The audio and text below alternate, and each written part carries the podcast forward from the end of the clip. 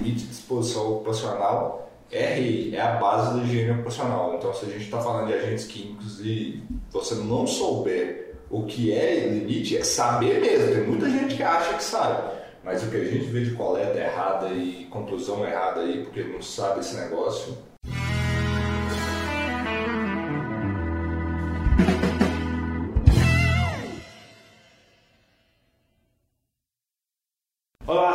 bem-vindos ao Passo para Respirar, podcast, podcast semanal sobre higiene ocupacional aqui da Analytics Brasil. Eu sou o Rodrigo. Eu sou o Douglas. Eu sou a Gabriela. E eu sou o Leandro. Leandro, você quer falar sobre o que hoje? O que, o que eu quero. Ah, essa é a pegadinha.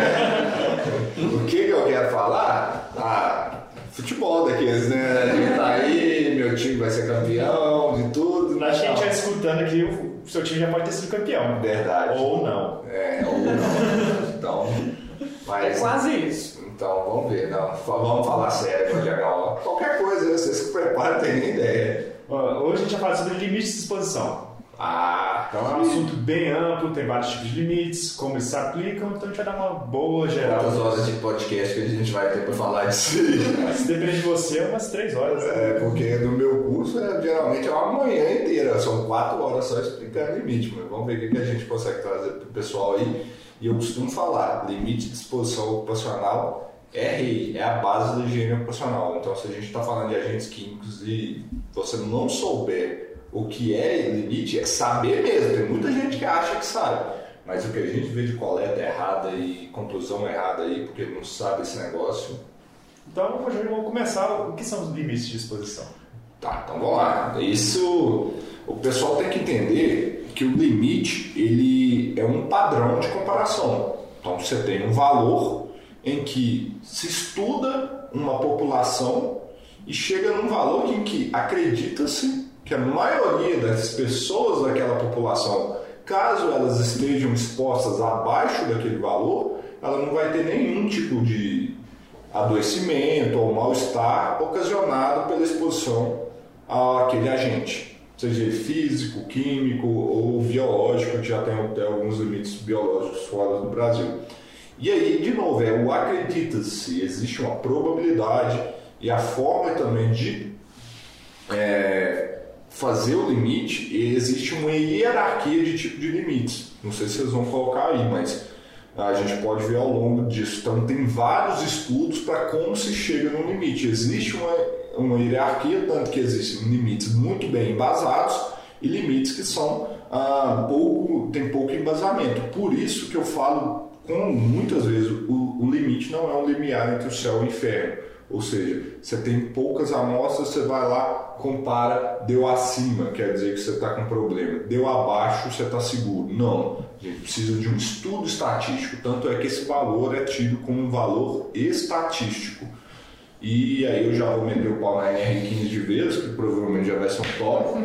O, maior absurdo que tem, que a gente tem na NR15, que fala lá que é, caso as exposições estejam abaixo do limite de exposição ocupacional, não ocorrerão doenças ou agravamentos ou mal-estar pessoal. Então isso aí é o maior absurdo que tem, ainda mais a gente falando do limite lá de 77, né? Que, então tem isso. Então são padrões, são limiares né, de comparação para a gente ter uma noção se a gente tem um ambiente que pode causar algum dano à saúde do trabalhador ou ao bem-estar dele. E conceituando em limite, a gente ouve falar muito do conceito de nível de ação. O que, que é esse conceito? Aí é, começa uma confusão danada esse negócio. O, o, conceito de nível de ação veio do Manual de Estratégia de Amostragem do NIOSH, de 1977. É um documento que, apesar de ser 77, é super atual ainda, porque ninguém faz nada comparado com o que está lá ainda. Parece é, absurdo, mas é pouquíssimas pessoas, aqui eu generalizei, tá? Desculpa quem se sentiu mal isso, é ofendido, mas assim, eu falei no generalizado, mas a maioria dos profissionais não fazem seguindo o que está falando nesse manual de estratégia de amostragem do NIOSH. Então, o que, que é o termo nível de ação? É caso você conheça o exposto de maior risco dentro de um grupo, se as exposições estiverem abaixo da metade, do limite para o exposto de maior risco, você tem uma probabilidade alta que as exposições para os demais dentro desse grupo também estejam abaixo do limite. Então é como se fosse uma margem de segurança. E detalhe, ele só é meio, metade, igual no, na NR9 fala lá, o nível de ação é 0,5 ou 50% do valor. Ele é só isso, tem três premissas, e aí tem que ser premissas. Porque com uma amostra você não consegue determinar isso. A primeira premissa é: você tem um grupo homogêneo de exposição. A segunda, o desvio padrão geométrico desse grupo é 1,22. Isso aí foram vários estudos que foram feitos e eles chegaram que geralmente dentro de um processo padronizado, e aí de novo, ah, se o processo não é padronizado, lascou, se o desvio padrão vai ser mais alto. Dentro de um processo padronizado, o limite, o, o desvio padrão geométrico ou é em torno de 1,22 ou menor, uhum. e você tem um coeficiente de variação de amostragens de equipamento, laboratório de 10%. Isso aí é fácil, principalmente nos dias de hoje, coeficiente de variação. Então é essa a premissa. Se não atende essa premissa, o nível de ação não é meio. Por exemplo, se o desvio padrão geométrico for maior do que 1,22, o, o, o nível de ação diminui. Porque você tem que ter uma margem de segurança maior, porque você tem uma maior variabilidade dos dados dentro daquele grupo e, consequentemente, é essa margem de segurança para você falar que abaixo desse nível de ação, o restante dos trabalhadores que estão naquele grupo estão abaixo do limite, você precisa ter uma margem maior, então um nível de ação menor. Então é isso que a gente tem que tomar. Eu vejo assim, taca meio em tudo e vai dividindo por dois os negócios primeiro, às vezes nem olhar se é um GHE mesmo, então nem comprovar que você tem um GHE, não faz uma amostra, não, não é feito no exposto de maior risco. Então tem N coisas aí que o pessoal faz e é utilizado bem errado isso. Então a recomendação de leitura do Leandro é leia o manual de estratégia de amostragem na IOSH, quem lê inglês, eu prefiro que vocês leiam inglês, mas também a Vale fez uma doação para a BHO e fez a tradução desse manual. Então, quem quiser ter acesso, vai lá no site da BHO, que eu acho que é www.bho.org.br. Tem esse material de download. A tradução não ficou excepcional, não, mas já dá um, uma ajuda. Então, estudem esse material. Ele é atual e já podem ajudar vocês aí a tomar decisão. E não, tem outros tipos de níveis também que são utilizados ou apenas nível de ação? Nível de Não, tem aí, quando se faz tratamento estatístico, tem principalmente o percentil 95 e tem, ah, só lembro o, a sigla dele em inglês, UTL 9595. Percentil 95 é o quê? Os dados estarem abaixo, quer dizer, a, o, você tem apenas 5% de chance de probabilidade de os dados estarem acima desse valor. Ou seja, você tem 95% dessa população abaixo desse valor, do percentil 95.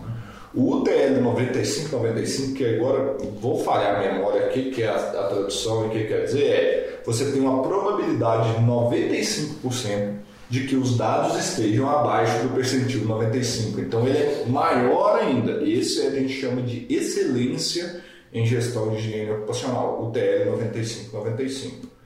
É, mas se a gente, o correto hoje que a, a AIA, que está dentro da proposta de tratamento estatístico da AIA, é trabalhar com o percentil 95. Quer dizer o quê? A gente não pode aceitar que num dia típico de trabalho desse trabalhador, ele tem uma probabilidade maior do que 5% ou seja, eu não posso ter uma probabilidade maior do que 5% daqueles trabalhadores estejam ali, experimentem estar acima do limite de exposição ocupacional. Então, esse é o conceito de percentil 95. Esse é o mais moderno, é, é um valor mais alto, e quanto maior o desvio padrão que você tem, maior vai ser esse percentil 95. Então, é isso aí. Então, a AIA não trabalha com as médias média geométrica, MVUE, são estimadores, mas na hora de fazer gestão, é, da IPI, etc., trabalha com percentil 95. E se você, ela fala, se você quer alcançar a excelência, você vai no UTL 95, 95. Então, se tivesse 100 trabalhadores, pode dar 95 máscaras, que tá bom? não, não é bem assim, né? É, a ideia é que você faça a gestão para que você não dê as, os EPIs, né? Então, atuar na hierarquia de controles também. Trabalhar na fonte, se não for possível, tirar na fonte, na trajetória. Então, sistemas de, na, falando de químico, sistemas de exaustão, enclausuramento, por exemplo, dois exemplos.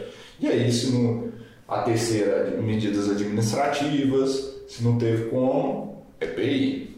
Então, mas não é todo, se der 95, se sua opção for respirador, você vai dar 95. A ideia do percentil, mas essa provocação foi boa, para o pessoal entender que é o seguinte, é que num dia típico, você pode ter uma pequena probabilidade de que o limite esteja muito alto. Então, aquela proteção que você tem, ela não vai ser adequada. Uhum. Tá, eu, dei, eu estimei um respirador, por exemplo, para aquele trabalhador. E aí, para uma determinada situação, que é a que eu estou estudando. Mas pode ser que num dia típico ela dá acima e aquele, é, aquele respirador não seja tão eficaz. Mas eu não posso ter essa chance disso ocorrer maior que 5%. Tem que tomar cuidado com essas interpretações mesmo, porque pelo que a gente vê por aqui, Mas, o cara vai contratar 100 pessoas, deixar 5 mexendo com benzeno e o resto não mexe com benzeno.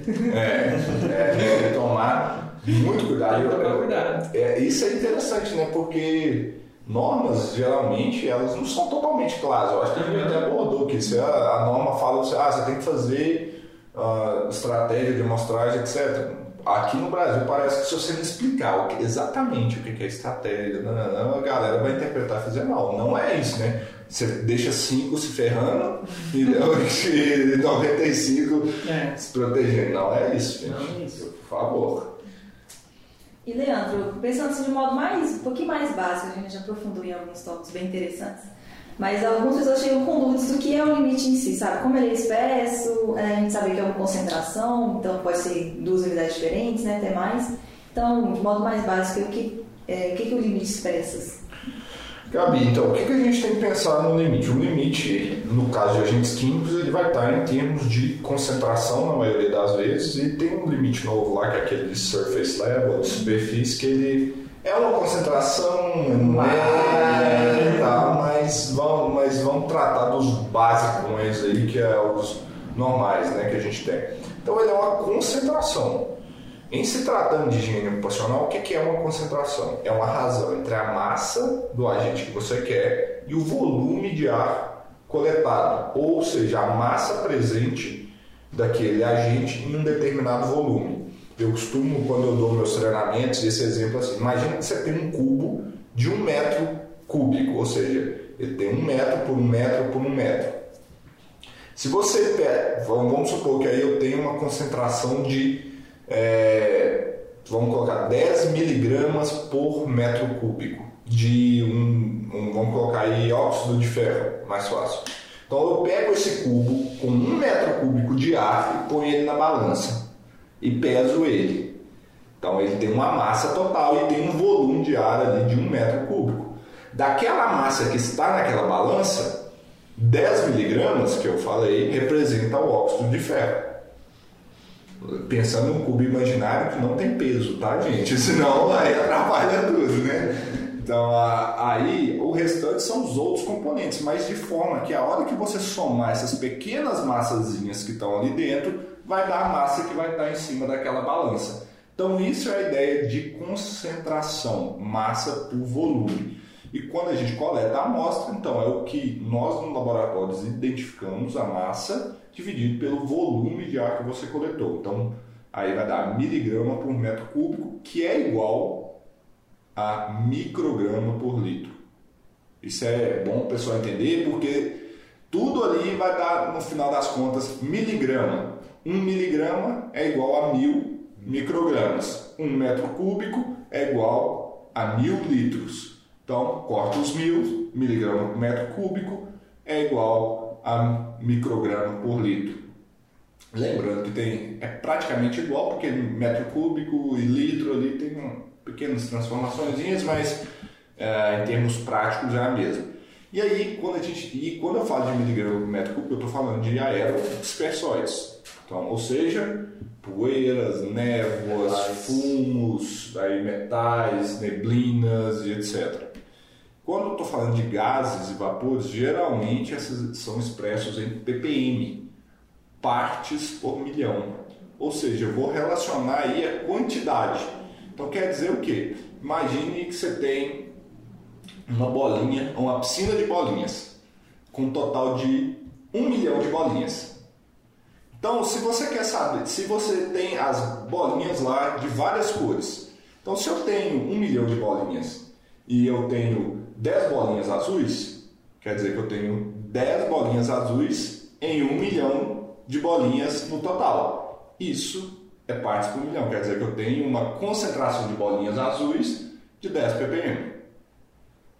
Então essa é a relação. Agora pensa na, nas bolinhas, agora passa para a química, porque é o modelo que a maioria das pessoas tem. Então cada bolinha essa vai ser uma substância e o total de bolinhas vai ser o ar. Pense que o ar é uma bolinha. Então, a gente sabe que é uma mistura complexa de coisas, mas pensa que o ar é uma entidade.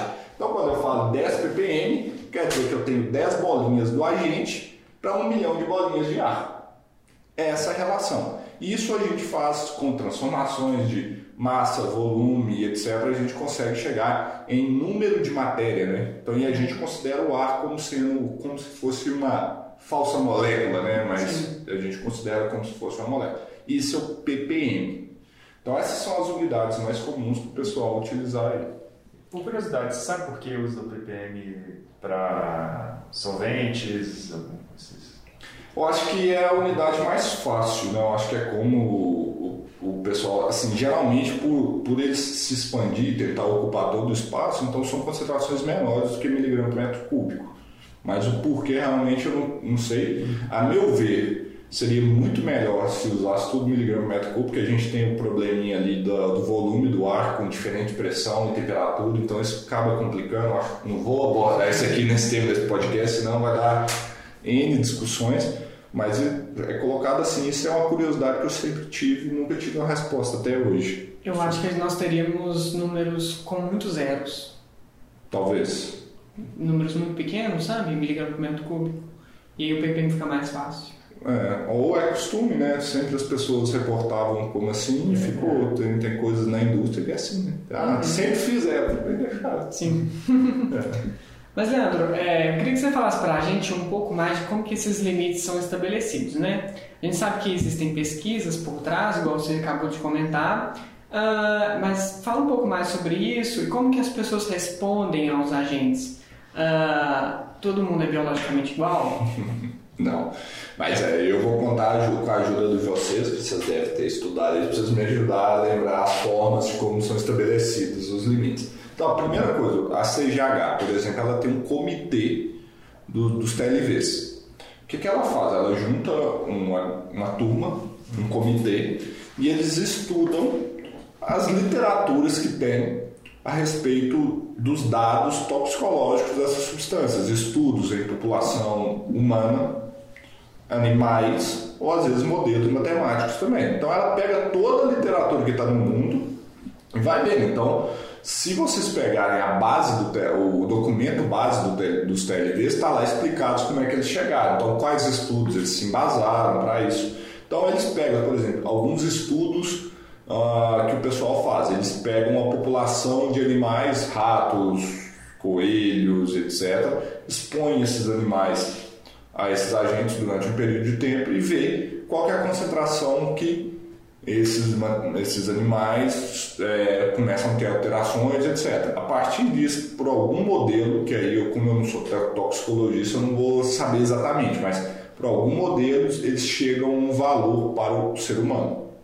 Esse é um modelo. E aí, dentro da hierarquia de, de das substâncias, esse é um, um limite que tem um, uma base menor. O melhor modelo, por exemplo, infelizmente, ele é obtido com casos reais de intoxicação. Então, você tem uma população que ela foi exposta durante vários tempos e aí se conheciam aquelas concentrações ao longo do tempo.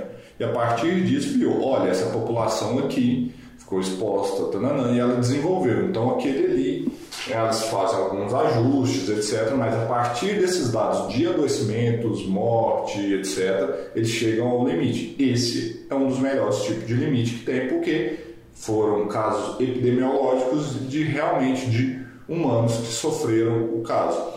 Lá, lá para baixo tem outros casos que são modelamentos matemáticos, a partir de dados toxicológicos da substância, testes que são feitos internamente, chega-se a um limite que é esse possui uma menor base estatística. Então, eles são menos seguros, para dizer, eles têm uma maior margem. Então, esses são os modelos principais que o pessoal utiliza aí, que eu, que eu me recordo aqui, para chegar nesses limites. Vocês têm mais alguma contribuição? O que, que vocês Bom, as pessoas elas têm fatores de suscetibilidade, ah, né? Isso. Você me perguntou isso, eu esqueci dessa, desse tema.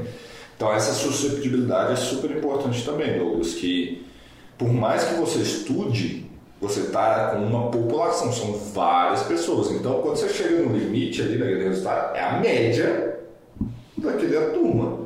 Mas as pessoas podem ter uma susceptibilidade individual maior ou menor aqui da gente. Quando ela é maior, aí é problema. Porque por mais que você respeite esse limite, ela, ela ainda vai causar um mal-estar, um adoecimento para essas pessoas. Então, existem pessoas que são realmente muito suscetíveis a alguns agentes, não só químicos, a ruído, a radiação não ionizante, a radiação ionizante, etc. Então, mesmo com baixas doses, essas pessoas podem ter um desenvolvimento de uma doença. Não quer dizer que esse limite não é seguro, não, mas a gente está pensando em média. Uhum. Por isso que quando a, a CGH, quando a gente falou lá de percentil 95, por que, que ela não usa a média?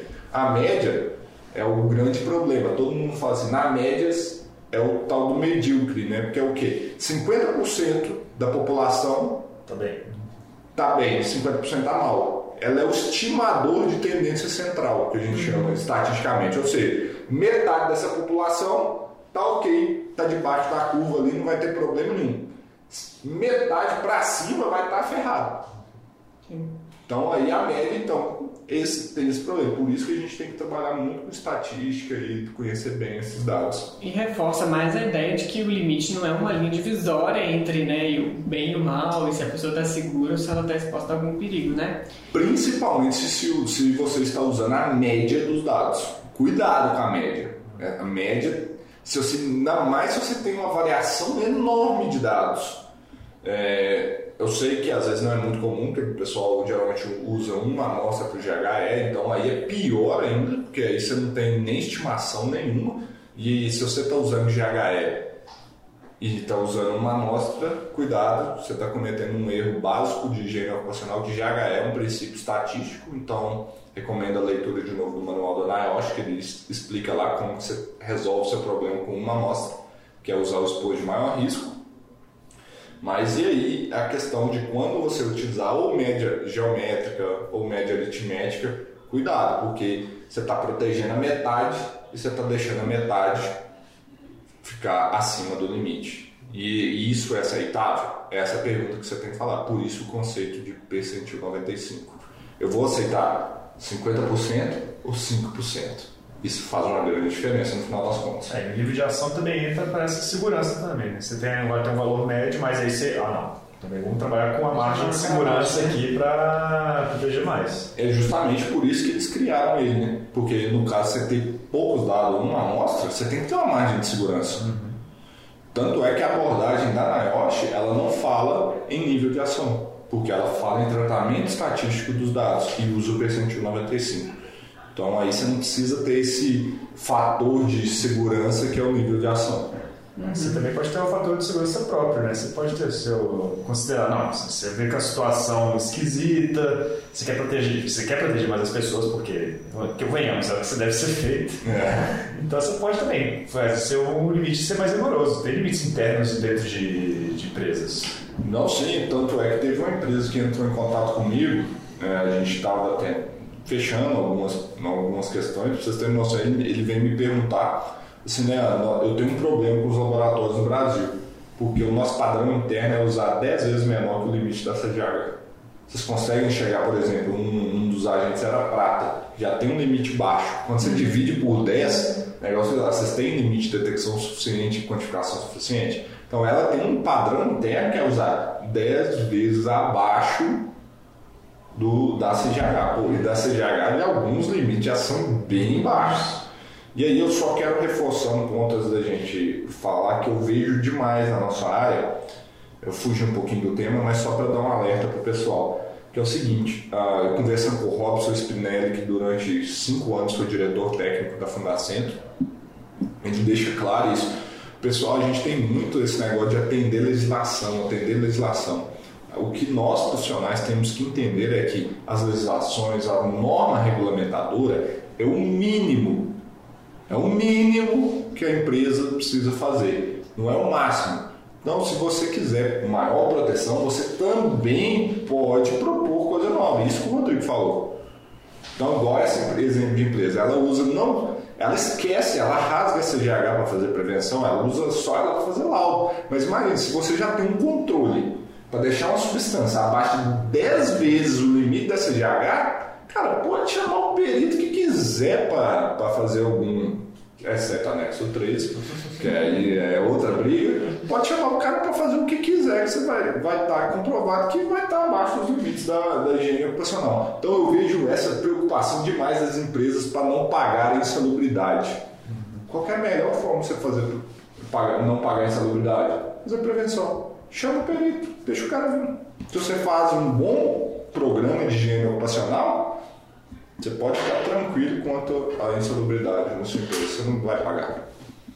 É, e é interessante a gente pensar também, na, na quando a gente pensa na, na, individualidade de cada ser humano, né? Alguns fatores que a gente pode levar em conta, tipo, por exemplo, a idade, talvez o estilo de vida da, da pessoa. Vamos supor se a pessoa tem dois trabalhos, ela fica exposta a isso, sei lá, mais de oito horas por dia. Nesse caso, o que, o que fazer? Sexo né? Tudo, sim, sexo, muda muito. Então você, você vai falar que a susceptibilidade individual da mulher e do homem é igual? Não. Uhum. Eu, eu, tenho outro caso. E a mulher, se a mulher está grávida ou não? Uhum. Isso aí são outros parâmetros que também muda a susceptibilidade individual. A ideia é que os limites sejam, já protejam isso, tirando da, da CGH. Então, mas cuidados dobrados devem ter, por exemplo, mulheres grávidas, ah, não dá, tipo assim, ah, igual eu e você, Douglas. Vou colocar um exemplo mais um, de pessoas com um biotipo totalmente diferente. Eu e você, que nós somos ambos homens, mas eu tenho 1,97m, peso 110 quilos. E você tem o quê? 1,70m? 1,70m. Dias bons, 1,70m. Pesa 50 quilos. Pesa 50 quilos.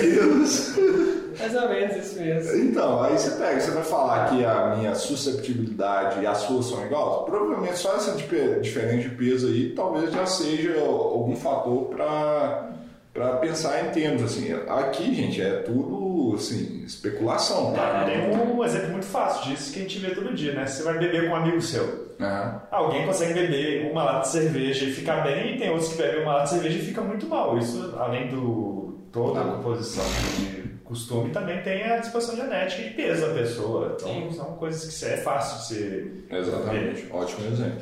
Então você tem que levar em consideração a ideia é que os limites já levam, estudem. Por isso que a gente tem que pegar uma, uma população que represente bem as pessoas. Uhum. E uma das coisas que a gente tem que ter cuidado é: será que também até quando os limites da CGH representam a população brasileira? Porque hoje a gente tem poucos estudos toxicológicos ainda de exposição a vários agentes químicos dentro da população brasileira. E aí eu falo, será quantos desses estudos foram considerados para o CGH para o estudo do limite? Então, a gente sempre tem que trabalhar. Por isso, gente, é estatístico, percentil 95, para você garantir mais. Por isso eu vou bater nessa tecla. Não adianta você fazer uma amostrinha, é, usar a média, etc. Porque tem toda essa variabilidade que você mencionou que vai. Por isso que percentil 95, UTL 95, 95, porque você garante uma maior chance de que isso vai ser cumprido para a grande maioria dos trabalhadores e de pessoas que estão ali envolvidas nas exposições. Então é. tem que tomar esse cuidado. E essa questão dos estudos é interessante mesmo, porque às vezes não é nem um estudo, mas a gente já tem um histórico, né? Igual quando do dia que a gente foi fazer aquela visita na Ango Gold, que a gente ficou conhecendo Nova Lima como a cidade das viúvas, né? Então é, o que acontece? A gente tem um, um histórico, uh, geograficamente próximo da gente e, e, que já indicam que uma exposição acílica. Será se estudos foram feitos para entender isso? Qual que era o limite, talvez, de exposição seguro para aquela população? Então, assim, uh, oportunidades, né? Não foram exploradas, muito provavelmente. Exatamente. Como é, esses casos aconteceram muito atrás, eu sequer deve ter tido algum estudo da concentração de sílica naquele ambiente para a gente fazer um estudo.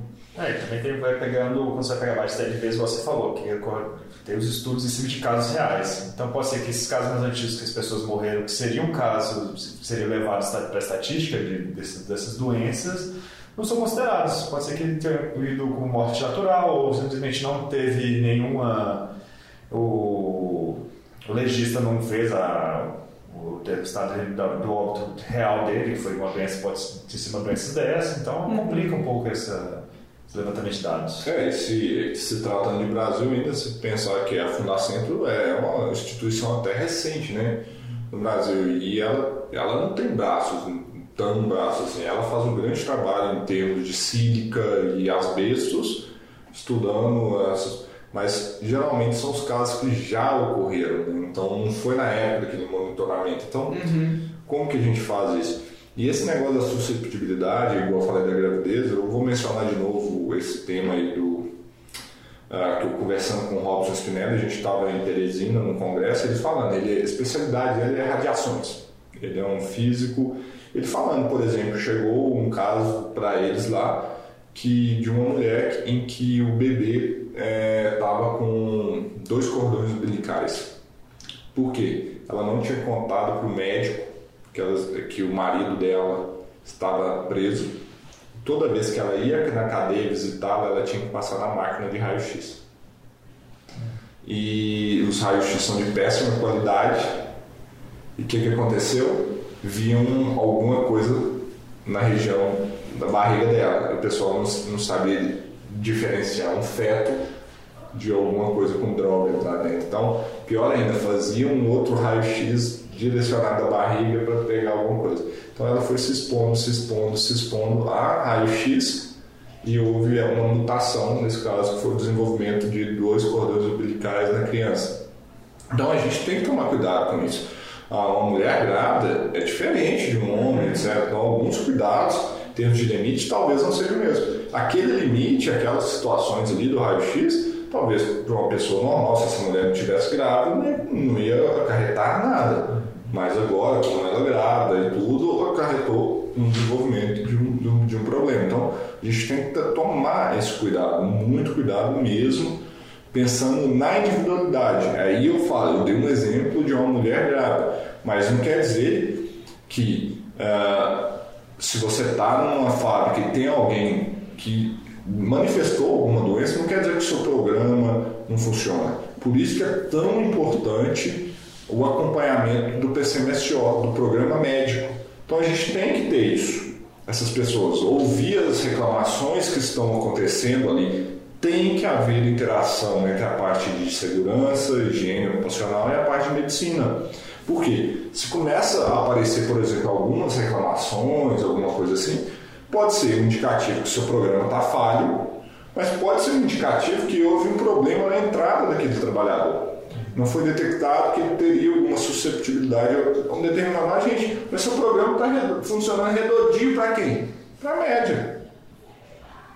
Mas esse cara não faz parte da média, talvez ele não pode estar naquele ambiente. Então a gente tem que ter esse cuidado. O limite não é um limiar entre céu e inferno. Ah, pode ser também que tem ter sido algum acidente, né? um incidente na, na empresa. Ah, teve algum, tá tendo algum vazamento minúsculo na região que essa pessoa está também. Olha que ótimo, você descobriu um, mais uma situação que se pode evitar. Então, quanto mais você vai fazer esse acompanhamento é essencial. Exa exatamente. E essa questão do limite, o pessoal tem que entender. Não é porque está abaixo porque você está no céu, não. Uhum. Pode ter muitos problemas nele ainda. Leandro, ainda pensando em como os limites são estabelecidos, é, cada substância também vai ter efeitos diferentes né, nos organismos. E aí também existem diversos tipos de limites né, para cada tipo de substância. Como isso é estabelecido, como que difere cada um desses limites?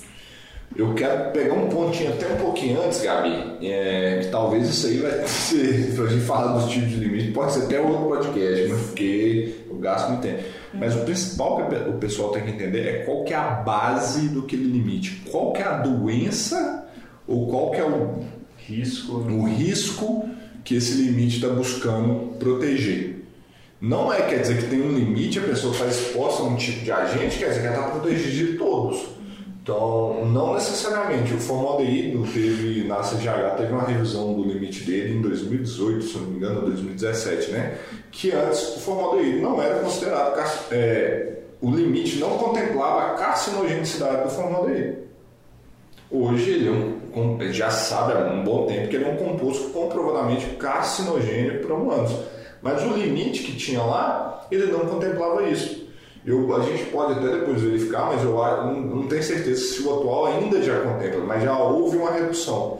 Então a gente tem que entender qual que é o dano, qual que é o problema que esse limite visa a causar. Então, vamos supor que você tem uma substância que é carcinogênica, mas o limite ideal não visa a proteção de carcinogenicidade. Então você tem que tomar um cuidado redobrado. Então é fundamental você entender a toxicologia desse agente, quais são os danos que ele pode causar, e aí estudar o limite para saber se, beleza, esse limite aí, ele vai proteger contra esse e esse dano? Talvez não. Talvez você tenha que ter uma proteção extra, um cuidado redobrado nessas exposições.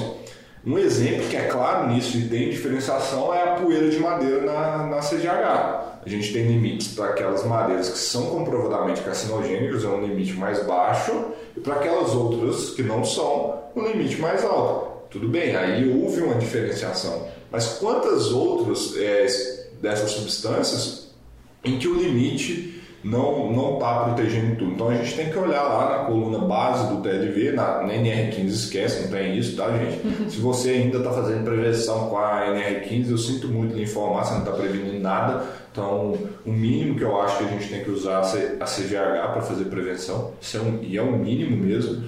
Então olhar lá na coluna base do TLV, quais são os efeitos qual que é o tipo de dano que ele está causando. E aí a gente estudar a substância, estudar qual que é o que, que ela pode causar, para saber se realmente a gente está protegendo. Você pode ter certeza, tem várias substâncias ali que, ela, que os limites não protegem algumas das, das doenças que ela pode causar no trabalhador. São, tem várias agora. Eu de cabeça não vou saber agora, mas tem várias. Olha, antes de entrar, antes a gente entrar nos limites mesmo específicos, é, você está falando bastante da base do base da TLV, né? Que isso é um documento que não é todo mundo tem acesso muito fácil. Como que tipo, uma pessoa consegue acessar? Como que dá os canais para isso? Olha, a, o primeiro fator limitante que as pessoas têm que ele está totalmente em inglês. Não tem, não tem ele em português. Então, é, tem que saber ler inglês. Primeira forma, você compra todos os, os as bases dos TLVs que aí você vai na, na, no próprio site da CGH e compra lá. É um fichário, são quatro fichários é, com toda a base, toda a explicação dos TLV. Você pode comprar tudo. É bem caro, acho que é mil e poucos dólares, alguma coisa assim. É bem caro. Ou você pode comprar separadamente. Então você vai lá, seleciona a substância que você quer e compra esse limite. Para quem é membro, acho que custa 40 dólares e para quem não é membro da CGH, custa 60 dólares. Para quem é membro da CGH, tem direito a 5 é, bases do TLV por ano. Então, para quem não acompanha as lives esse ano, acho que eu fiz umas 4 ou 5 lives explicando os limites com base nesse, né, nesse documento. Então, e a gente usa direto, assim, sempre que a gente tem uma dúvida né, sobre a, o que esse limite, a gente recorre a esse documento. Ele é um guia fantástico para a gente, para a gente entender o que são, o que está por trás daqueles números. Então é uma fonte de estudo fundamental para todo mundo. E se você está na indústria, né, quem está nos ouvindo aqui, não deixe de comprar essa base do TLV para os agentes que estão presentes aí. Isso vai te ajudar demais no seu programa de prevenção de riscos. Então, vão lá na CGH, procura a substância e compra daquelas que você quer, ou compra a documentação inteira, ou se afilia e pede 5 por ano. Uhum. Ah, para quem é membro da BHO também tem uma base dos, dos, dos, dos membros da BHO que tem alguns desses limites lá também. Então a BHO disponibiliza para quem é associado para conseguir baixar esses limites também. Bacana. É, é um preço elevado, né? Mas, por exemplo, se eu tenho uma empresa que, uma mineração, não preciso comprar dos dissolvente, por exemplo, né? Então, direcionar o que, que você precisa mesmo. É, muitas vezes você tem um agente que tá, você tem exposição no seu local de trabalho, mas ele não se enquadra no, na base TLV como risco.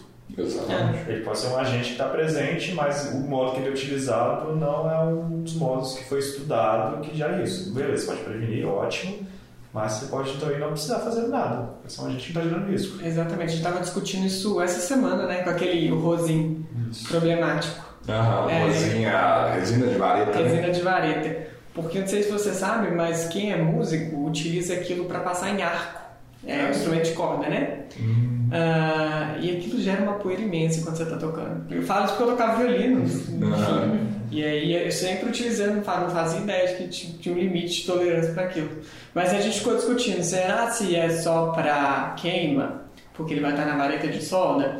E aí a gente depois tem que dar uma consultada lá para saber. Tanto que ele, se eu já que a gente está falando dele de exemplo, ele é um dos, um dos limites da CGH que não tem um limite numérico, na verdade. Porque não tem valor seguro. É. Sim. A exposição a qualquer valor dele pode, a qualquer quantidade dele pode desencadear alguma doença. Então ele tem o Lzinho lá, né? Exatamente isso. Qual que é a forma? Será que. Outra coisa, eu não lembro. Contato pela pele tem. Hum, não, lembro, mas. Tem. O problema aí tem exposição pela pele, mas será que são só os fumos quando ele é queimado? Uhum. Igual vocês usavam ela lá para usar no arco, né? Uhum. Será que aquilo ali já é exposição? Essas respostas você só tem estudando o documento. Sim. Eu não sei te dizer, olhando para aquela tabelinha, tá lá, resina de vareta. TWA não tenho, mas vamos supor que tivesse. Tá, mas beleza, como que é aplicado? Qual que é o valor? Outra dúvida que é muito comum, igual aqueles agentes que têm mais de um limite, exemplo, manganês, tem um valor para fração inalável e fração respirável. E aí, por que desses dois? Eu tenho que mostrar os dois ou não? Só lendo a documentação básica. E aí a gente vê que é o quê? Esse aí a gente estudou junto, é o respirável é para geração de fungos, né, particulados menores, onde que ele pode adentrar no alvéolo e causar um problema. Esse é o maior problema dele. Mas tem uma fração que o inalável, que é aquela poeira que para no trato respiratório superior e pode atuar no nervo que a gente tem lá. Então, se você tem algum processo que gera particular inalável, na verdade, você vai ter que fazer os dois. Porque você vai ter que medir essas duas exposições. Pode ser que você não tenha problema no respirável, mas você tenha problema no inalável. E aí você tem que analisar o processo para ver qual que faz sentido para você fazer. Uhum. Então, por isso que eu falo, conhecer o limite, o, o que está por trás desse limite é a melhor forma de você economizar em avaliações. Por quê? Ou você consegue excluir análises que não fazem sentido para aquele limite, ou você vai incluir análises que fazem sentido e você vai poupar dinheiro seu no futuro na hora que você tiver que responder por alguma coisa, porque aí é você como profissional responsável, você deveria saber aquele assunto. Se você não soube, foi uma não foi uma negligência, mas foi uma imperícia sua no assunto.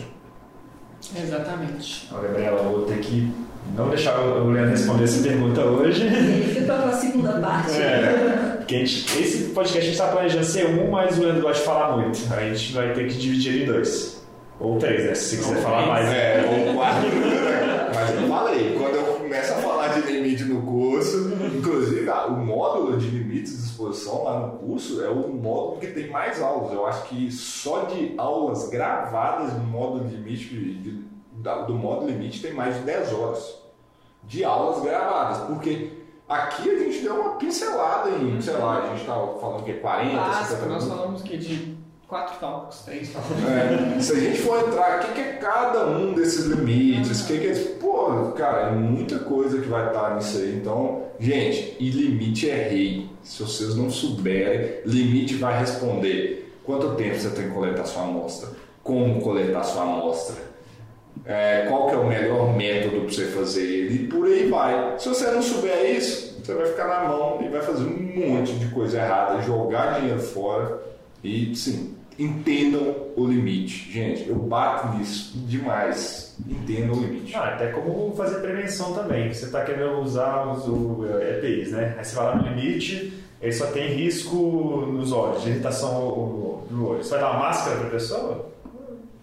Uma máscara, né? Máscara só respiratória, né? É, sem facial, peça facial filtrante. Uhum. Exatamente. Pensem nisso, é proteção, prevenção, tem que ficar ligado nesse negócio. É, e aguardem para a próxima semana que vem mais conteúdo aí sobre esse assunto. Podcast Limites, parte 2. é, exatamente, a gente se vê na semana que vem. A gente está disponível aí no Spotify, no YouTube, no iTunes. No Deezer. É, fala, não sei, da é. Apple. Ah, acho que é Apple Podcast, Apple, Apple Podcast, Google Podcasts. Google Podcast também. É, tem também. Estamos também no Facebook, então estamos por todos os lados. É e aqui eu acho que a ideia do podcast é a melhor forma de se aprender. Você pode estar na academia, né, escutando a gente, você pode estar dirigindo, escutando a gente. E quando você quiser ver nosso rostinho bonito, você vai no YouTube e vê a gente, né? Então você pode escolher aí as formas que você vai usar para aproveitar esse conteúdo, que o nosso intuito aqui é que você faça uma faça higiene ocupacional e não faça medições. Esse é o nosso a nossa grande missão de vida aqui, né? Não, e como essa vai ter a parte 2, a gente não grava tudo direto. Então, se tiver alguma pergunta ainda, pode mandar que a gente vai escutar e a gente acrescenta na próxima parte. Boa, boa. Então ficamos aqui, pessoal, e continue respirando bem por aí. Ah, legal. Pessoal. Valeu, turma. Sigam nas nossas redes sociais, lá no Instagram, Leandro Magalhães, underline oficial. Se inscrevam na nossa newsletter. Vá, vá para as lives né, que a gente faz Sim. toda terça-feira, 19 horas. Então, estamos aí para ajudar vocês. Um grande abraço, até o próximo.